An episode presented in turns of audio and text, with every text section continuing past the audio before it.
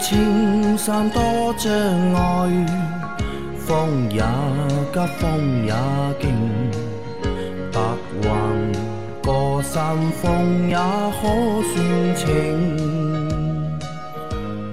莫说水中多变幻，水也清，水也养车修车乐趣多，开车用车没烦恼。大家好，欢迎收听老秦汽修杂谈，我是老秦。大家好，我是老秦的小工杨磊啊。那今天是星期三啊，我们终于听到了老秦的声音了。老秦在前面两期节目都没有参加，是因为老秦前两天身体不舒服，嗯，对吧？那所以。因为我看了就是第一星期一的那期节目的评论啊，因为星期一的节目只有我和阿 Q 两个人嘛，对吧？那么大家我不知道老秦应该也看了吧那期节目，评论有有没有看？我没看，没看对吧？我觉得你应该去看一下，对吧？看完之后你应该会蛮感动的，对吧？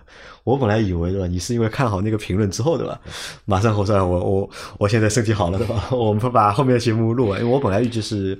星期三嘛，就星期三晚上我们把这个节目录完，因为我们只录了周一和周二节目。嗯，那我想你心身体不舒服嘛，想让你就是多休息两天，对吧？等到星期三晚上，那我想应该恢复的差不多了，我们来录节目。但老秦星期二的下午，对吧？就和我说了，晚上星期一啊，星期啊，星期一的下午就和我说，晚上我们要录节目，把没有录掉都要录掉啊。那在这里啊，就是说明老秦还是非常敬业的。那。但是说实话，就是说实话，这个也是我们所有人啊，就是给老秦的一个建议啊，就是还是还是希望老秦能够要保重身体，对吧？毕竟年纪不小，对吧？而且每天从事的又是修车的这个工作，其实还是比较累的。在那么多工种里面啊，就是我觉得你这你这个工种啊，其实是比较累的，对吧？虽然说固定在一个地方，但是每天要搬这个搬那个，对吧？拧这个拧那个，其实还是很累，还是需要。注意身体，好吧？因为一旦老秦你如果掉链子的话，对吧？有很多小伙伴，对吧？那么他们都会着急的，他们会想你的，知道吧？好，那我们今天啊，继续昨天的节目啊，再说一下，因为阿 Q 今天不在，阿 Q 因为今天晚上他加班，所以阿 Q 不能来我们的节目。那等于这个星期后面几天节目，星期二、呃星期三、星期四、星期五，包括星期六的节目，因为星期六西米会员节目我们在上个星期也录好了已经，对，所以后面四天大家是听不到阿 Q 的声音了，好吧？那我们来先回答问题。第一个问题是，三位老师好，请教秦老师啊。米其林轮胎内壁是什么？黑黑的，洗了好久都洗不干净啊！想给孩子做个秋千，结果变成了落叶归根啊！嗯，轮胎内壁呢，应该是不会黑黑的。嗯，啊，比方说我们看到新的轮胎，你手进去摸，它肯定不会有黑黑的东西的，对吧？那么只看到过轮胎会变成咖啡色的那种。咖啡色的是什么原因呢？咖啡色的其实轮胎里面加了那种抗臭氧的啊啊，加了抗臭氧的，所以表面时间长了你不去清洗呢，会有一层这种咖啡色的东西。但是黑黑的东西应该是不会有的啊。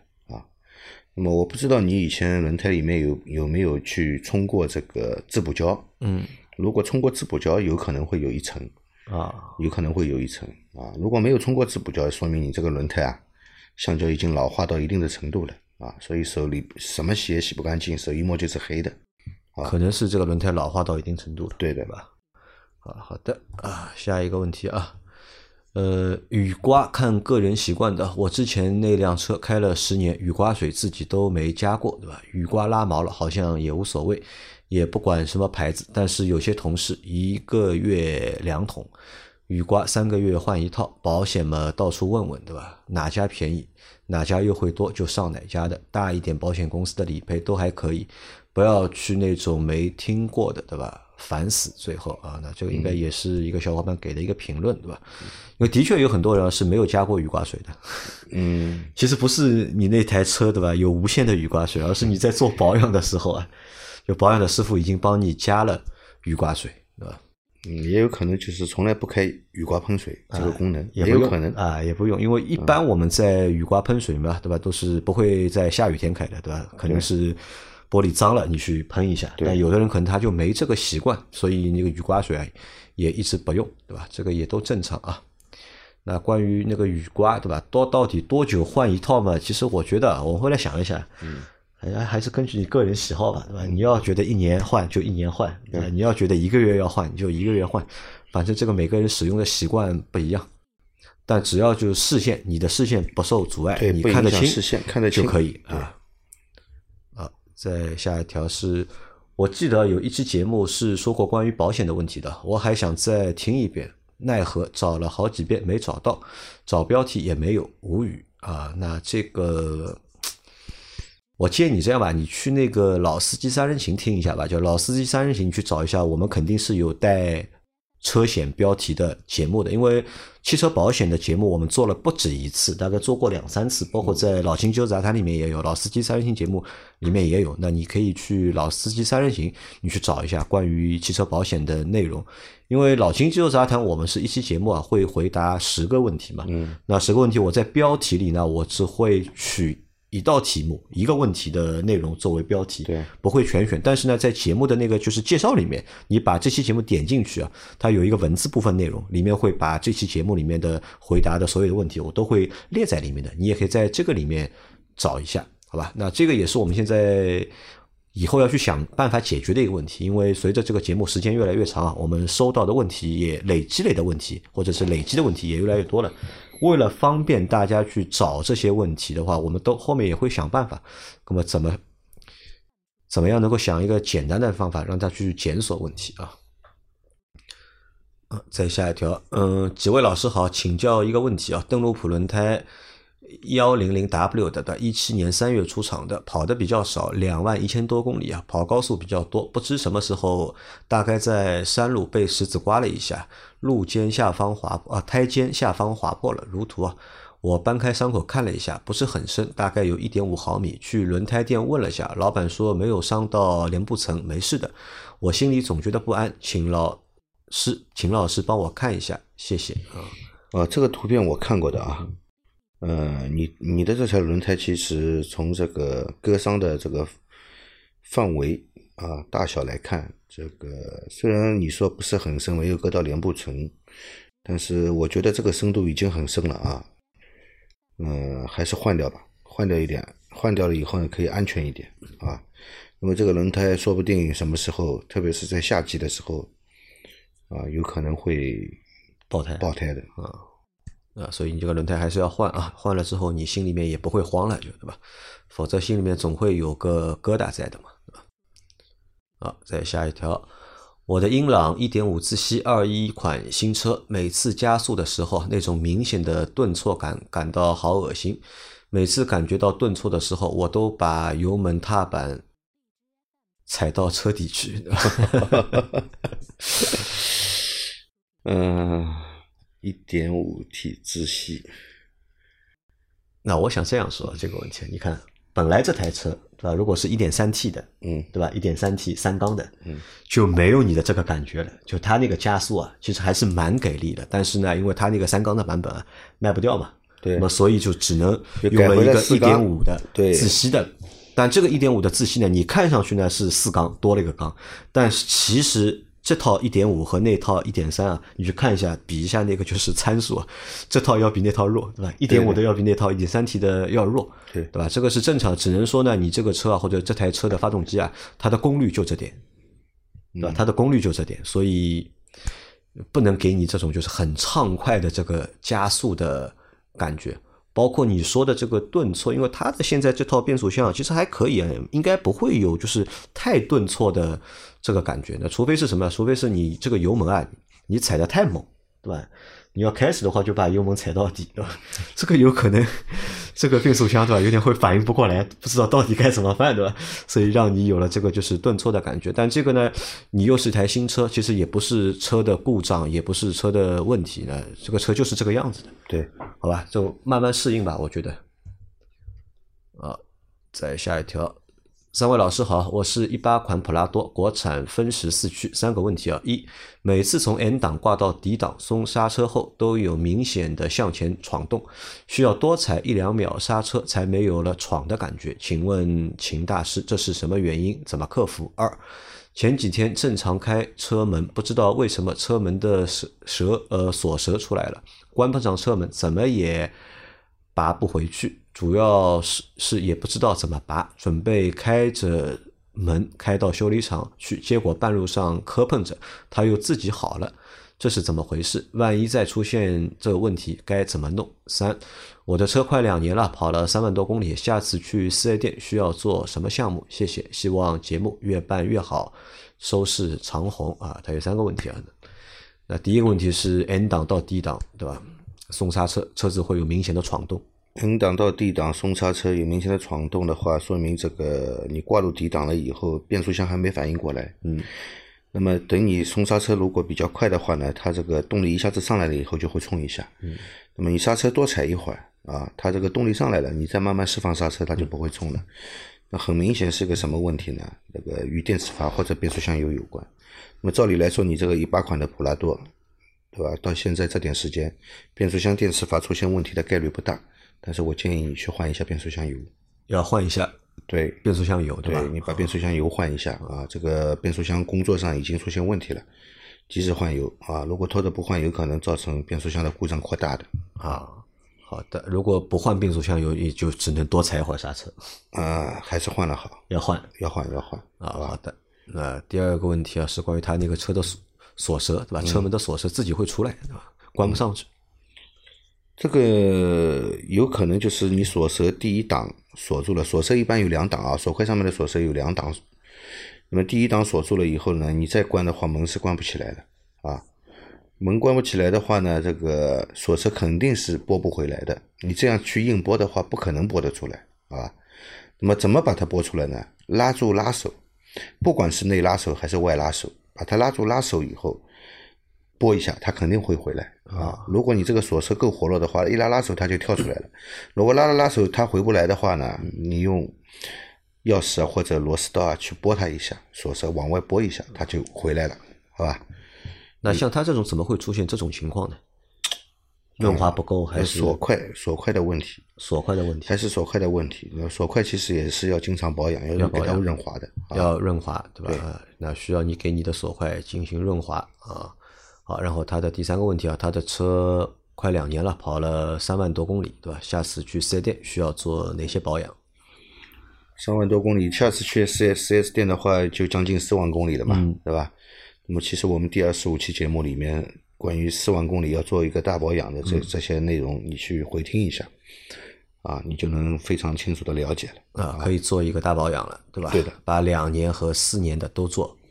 两万公里和四万公里啊啊！两万公里和四万公里那些项目都可以做。如果你之前没有做过的话，都可以做一遍。对，好的，嗯，再下一条，呃，之前提过一个问题啊，节目在周末用两期的回答，老秦和阿 Q 的专业知识真让人折服，对吧？感谢感谢，对吧？现在我有一个轮胎的问题请教。我之前在一个倍耐力的轮胎专卖店换过一次轮胎，生产日期大概是半年之前。我觉得这个是库存胎，但车主解释进口轮胎要生产半年之后才能正常使用。请问有这种说法吗？还是店主的忽悠之词？另外，我的车前轮是通风盘式刹车，后轮是盘式刹车。这两种刹车对轮胎的磨损是一样的吗？这是不是意味着我前后轮胎的更换周期会有时间上的差异，对吧？第三个问题，抖音博主说到机油的类型啊，提到的什么 A 三、B 三、C 四这些数字和字母代表什么含义？我的车子是一八款的奥迪 A 四 L，要对应哪个类型呢？麻烦各位了啊，它也是。三个问题，对吧？嗯，那第一个问题是关于轮胎的，轮胎的生产日期，对吧？嗯，半年前的轮胎算库存胎吗？老秦不算库存胎，绝对不算啊！半年前的轮胎不能算库存胎的，好吧？那么，但有这种说法吗？轮胎生产完之后要等半年才能使用？胡说八道啊！这个是胡说八道。轮胎刚刚从生产线上下来还是热的时候，你装上去就能用啊？好吧？不需要等半年，对吧？啊，那么可能你。你你跟这个店家说半年属于库存胎了，那么店家就跟你说了这么一套这个不存在的理由，好吧？这个没有说进口轮胎一定要等半年的，好吧？因为进口轮轮胎呢，半半年时间，我觉得它还是很新鲜的。为什么？它是在海外生产，对，生产了以后呢，厂家本身就有的仓库的，嗯，它会在自己的仓库里面先存放，然后呢，这个再运输到国内的港口，这种肯定都是海运，对吧？对，然后再由货轮运到国内的这个港口，港口以后还要报关，对吧？还要报关，报关以后才能进入。完税以后才能进入市场，市场以后还有这个一级代理、二级代理啊当中的流转，对吧？你要到了你这个换轮胎的门店啊，中间这些时间其实加起来半年时间并不算长，不算长啊，好吧？那正常情况下，我们买轮胎啊，买买到多久的才算是库存胎？是一年以上还是两年以上？嗯。一般来说，一年以内的都没问题，都算新比较新鲜的轮胎。就一年以内都算新鲜的，对对吧？啊，好的啊，那这是第一个问题。那它的第二个问题啊，是关于它，因为它前它的车的前轮的刹车盘啊和那个后轮的不一样嘛，那是不是会导致前后轮两个轮子的磨损会不一样？呃，轮胎的轮胎的这个磨损跟这个刹车其实相关度不是很大啊。啊，呃，盘刹也好，一般前轮都是通风式的，嗯，好吧。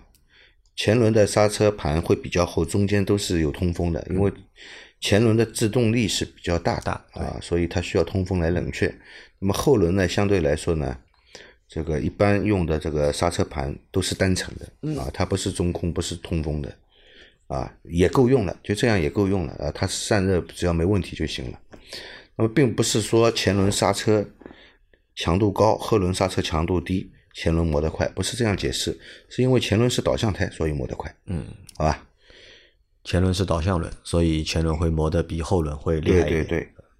好的啊，那然后那么不管什么车，一般都是前轮比后轮要磨得快。后驱车也是一样，也是一样啊，因为前轮是导向轮，所以这个相对来说磨损的程度会高一点啊啊。好，那第三个问题是，他看抖音博主说了机油的类型嘛，对吧？提到 A 三、B 三、C 四啊这些数字啊、字母啊，是代表什么含义，对吧？他的车是一八款的奥迪 A 四 L，对吧？要对应哪些类型？呃，A 三、B 三、C 四，嗯，呃，这个其实是一个等级的标准，对，它是 ACEA 的那个标准，对，是欧洲机油的标准，嗯。如果是美国呢，它就是 API 标准啊，那么它后面相对应的就是什么，呃，SN、SM，现在出了 SP，那么以矿物油有级级别低一点的有 S 级、SL，对吧？那么都是一些等级的标准，好吧？那么你的车最好用什么机油？其实你的说明书上都有，对的，你的说明说明书上都会有的啊，相关机油的等级它会有就是关于就是美标的。对，标准是什么等级？然后欧标的标准是什么等级？你的说明书上面都会有的，都会有标注的。只要买高于你这个等级标准的就可以了。对的，对的。呃，再下一题啊，下一题是三位劳模好，我也不贴膜，对吧？很多人贴的都是廉价深色膜，看后视镜都很费力，对吧？不贴膜的车，观察路况很容易。我有个习惯，雨刷清洁不到的地方，会用湿抹布擦干净。消灭任何影响我视线的因素。另外啊，普通玻璃也可以阻挡阳光里百分之九十的紫外线了，对吧？最多是被红外线晒黑些啊，那也是一个不贴膜的小伙伴，对吧？那现在其实你看，现在的膜现在也不太流行贴深色的膜了，对，以前好像还蛮流行的，对，都喜欢贴深色的膜，但是其实贴完了之后，的确是不方便，特别是在晚上啊、下雨天的时候啊，对，看后视镜啊会特别的。累，但现在你看，现在大家去贴膜啊，其实主要还是为了防那个就是红外线嘛，嗯，为了隔热，对，起这个作用，对吧？其实是这样的啊，紫外线的玻璃本身的就算是透明玻璃啊，也能隔绝很多，也也能隔绝对百分之九十以上的紫外线都可以的，没问题的。关键是红外线，嗯啊，这个红外线是不会把我们晒黑的，嗯，只有紫外线能把我们晒黑。红外线呢，只是这个传导热量，它是等于是热辐射。对啊，那么贴了膜以后呢，可以隔绝掉百分之，如果隔热率好的膜的话，要看的对吧？隔热率如果好的话，这个可以隔隔热率在紫六十以上就算蛮好了，就嗯，真正好的能隔隔隔到八八十几，接近九十，对，有的只是那种膜特别贵啊啊。那么你夏季开空调的话，嗯，你用隔热率比较好的膜，你明显感到车子内部的这个温度啊，嗯，一是很快能打下来，二是保温性能也比较好啊。其实对夏天来说，这个开空调行驶的时候，这个油耗降低也是有帮助，有帮助的。好了，这个到时候磨的人家又要说了，对吧？省油膜，对吧？我们这个是省油膜、节油膜。但你看，你说开空调，对吧？是一方面，对吧？最主要，我觉得还是什么？还是车啊，夏天的时候，如果放在户外的话，嗯，你太阳下面一晒，晒个两小时、三小时，这个门一开啊，基本上人是凑不进去的。对的，对吧？好，再往下走啊。秦工、杨先生、阿 Q 三位好，一直很喜欢你们的节目，每天上班不耽误工作的情况下，都会带着蓝牙耳机在听，很喜欢听，很有用。我的车前两天刚换的机油，当时我人不在，他那边给我家的美孚十 W 四零的机油，然后换了之后，现在开了一百三十公里啊，感觉发动机声音比以前大了很多，我想直接去换掉，可以吗？一百多公里几率。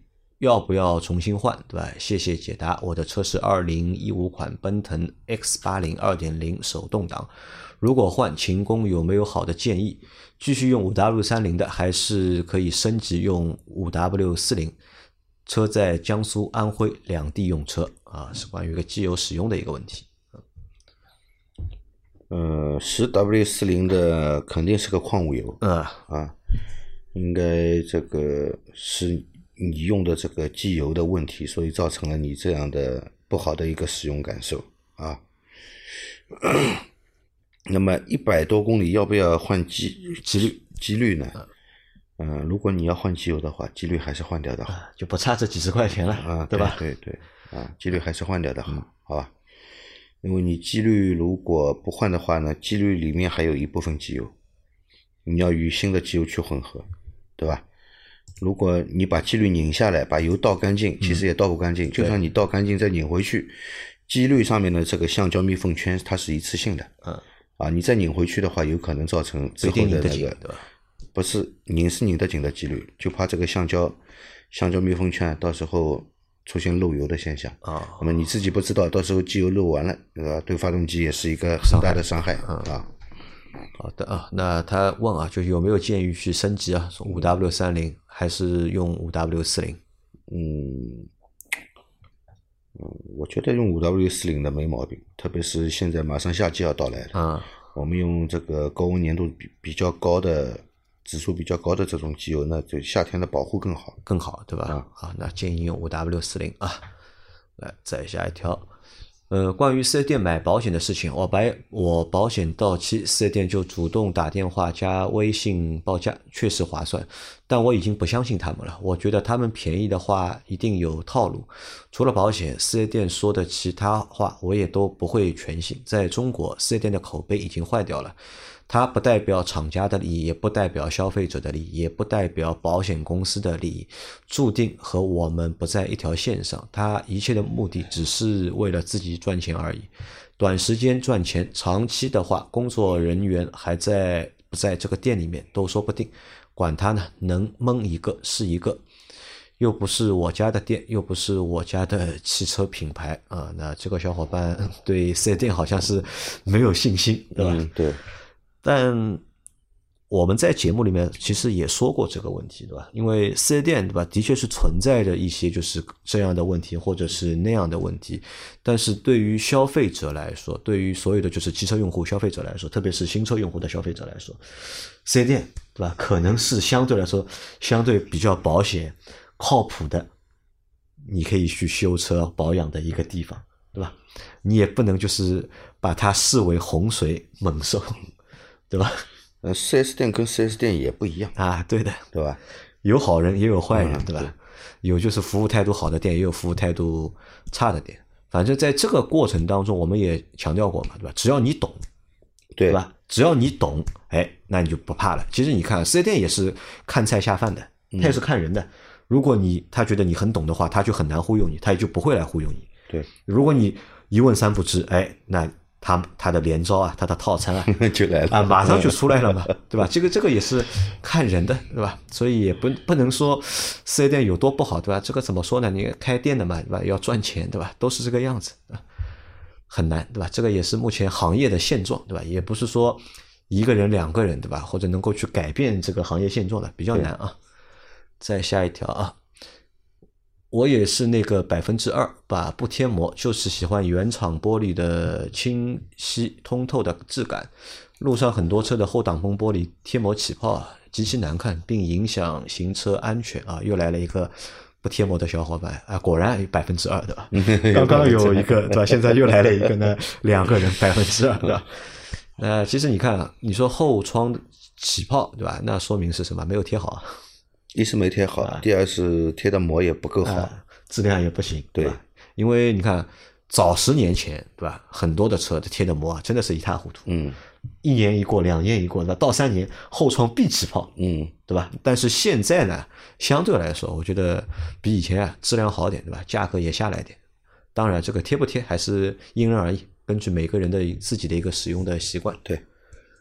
来，再下一条，秦师傅啊，你说日本车基本二十万公里以上会出问题，那么请教一下，哪个品牌的车二十万公里以上不出问题？因为最近在选车很纠结啊，特此请教，谢谢。这个问题很难回答，很难回答。其实你要说二十万以上，所有的车都会出问题，嗯啊，只是出现问题的部位不同，以及出现问题的数量不同，嗯，对吧？那么相对来说呢，日本车在二十万公里以上的这样一个情况下呢，嗯，集中出现问题的概率比较高。嗯，啊，就是一些油管啊、水管的老化啊，一些橡胶件、橡胶件出现老化啊，因为这个毕竟年份和这个公里数都到了啊，该老化的地方它都出会出现一些问题的。那么也不绝对啊，也不是说日本车一到二十万公里以上都是一塌糊涂啊，也不绝对，好吧？但是只是集中出现问题的概率比较高啊。好，那他在选车对吧？那么你有推荐的吧？哪个品牌二十万公里以上这不出问题？这个我很难推荐，很难推荐，不敢推荐，不是很难，是不敢，是吧？对，要保证这个二十万公里以上不会出现问题的车，我真的很难推荐。那么其实你看当中其实还有一个什么，还有一个点，对吧？你这二十万公里啊，你要按时保养，对，你要规范保养，对的，对吧？就是你看我们在之前的节目里面，好像有一个小伙伴是他有好像有一台什么车是奥德赛还是雅阁啊？就是他好像就开了很长时间。有一个好像是老君越啊，老君越也有对吧？美国车也有对吧？其实日本车其实好像也有的，就他们就是按时保养，对吧？到时间了，对，把橡胶件都换掉，对吧？那所以这个车能够开很长时间？啊，所以这个我们就不乱回答了啊，回答回答的不好，对吧？容易让大家心里不舒服。再来一条啊，秦老师，电喷的手动挡车子啊，电池还有点电，但是不能启动，推车子憋车能推着火吗？还有怎么能看出来是电喷的发动机？谢谢老师指导啊，祝您身体健康，生意兴隆。啊，好的，这个很简单啊。首先，我们来说这个怎么样来分别是电喷的发动机，对吧？这个其实现在已经没有化油器的发动机啊，都是电喷在用了啊，都是电喷的。那么电喷和化油器的区别就是，化油器的车有个化油器，嗯，电喷车没有化油器，只有节气门。另外呢，这个电喷车它会有燃油供轨，嗯啊，有喷油嘴。那么化油器的车就没有这些装置啊。最重要的一点，电喷车有电脑板，化油器车没有电脑板，啊，纯物理啊，好吧。那么只要是手动挡，不管你是什么形式的啊，都可以推推发动的。没电也可以推发动。对，没电也可以推发动的。这个有技巧吧？嗯，有技巧的，有技巧的。那么好像不能放在一档，对吧？放在一档你推不动的呀。啊。对吧？要放在就是用三档起，用三档起步，对吧？但是也不是放在三档里面推，嗯，啊，你可以先挂到三档，先挂三档，然后离合器踩到底，嗯，那么钥匙打开，开到 on 的地方，然后后面叫几个人推，推到这个车速大概在一个每小时十公里左右的车速的时候呢，你放离合器，不要慢慢放，一下子就放掉，一下子放，一下子放掉呢，利用这个车辆来带动这个发动机转动啊，那个就可以打着火了。就可以打着火一。旦打着火以后呢，油门马上跟上去，离合器马上要踩下去，啊稳住油门，不要再熄火啊。啊，这个对油离配合是有点有一定要求的。对的对啊因为我在大概二十多岁的时候吧，嗯我遇到过一次这样的事情。那去外面打麻将嘛，打麻将之前那个车灯没有关，对吧？嗯早上嘛急着要去上班，对吧？然后发现没电了，嗯，然后三个人对吧，在在马路上面推那台车，别人看我们觉得很好玩。后来来了辆出租车，啊，好了，你们不要推了，让我帮你接一下电。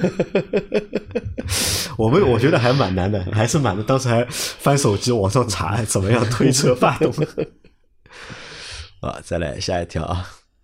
三位好，请教一个关于电动车保险的问题啊。如果有一台电动车停在地下车库啊，停放后发生自燃，并且波及旁边的车辆，已购买车损、自燃和三责险，自己车辆损失、其他车辆的损失、停车库的损失，分别是否能够赔付？麻烦分析一下。我觉得这个没有问题啊，你买了保险，而且自然险都买了嘛，嗯三者险也买了，那么肯定是可以赔付的，好吧？这个没有问题的啊。那么至于你的保险够不够赔，啊就要看你三者险买了多少买了多少金额，对的，对吧？啊？那我们来说一下啊，你自己的车对吧，是由你的车损险来赔付的对那其他人的车对吧？其他人的车，包括你给就是那个停车场造成的损失，它因为第三者嘛，都是第三者责任险都是由第三者责任险来赔付，哪怕就是还这个还不单单是车啊。如果你旁边那台车里面它还有其他的贵重的物品，对如果有个电脑啊，有个照相机啊，对吧？只要能够提供证据，里面有个照相机，它能够提供发票，那这些东西也是保险公司对的也会赔付，要赔的但是取决于你的第三者责任险买了多少钱，对的对，吧？如果你只买了五十万，好了，那尴尬了。如果你像上次上海那个事情，对吧？旁边烧掉的都是豪车，嗯那你就不够赔了。那你不够赔的话，那车主要承担这个就是赔偿责任赔偿的责任，对吧？对如果你赔不起的话，好了，尴尬了，对吧？要被起诉了，可能。所以还是要建议大家就是买保险，对吧？哪怕车损险不买啊，但第三者责任险一定要买一，定要买，对而且能买的话，能多买尽量多买一点，啊对的吧？这个是建议购买两百万以上啊，我都是买两百万的。建议购买两百万以上啊。好吧，那我们今天的节目就先到这里。大家有任何关于养车、用车、修车的问题，可以留言在我们节目最新一期的下方，我们会在下周的节目里面一一给大家解答。我们明天再见，好的，拜拜。明天见，拜拜。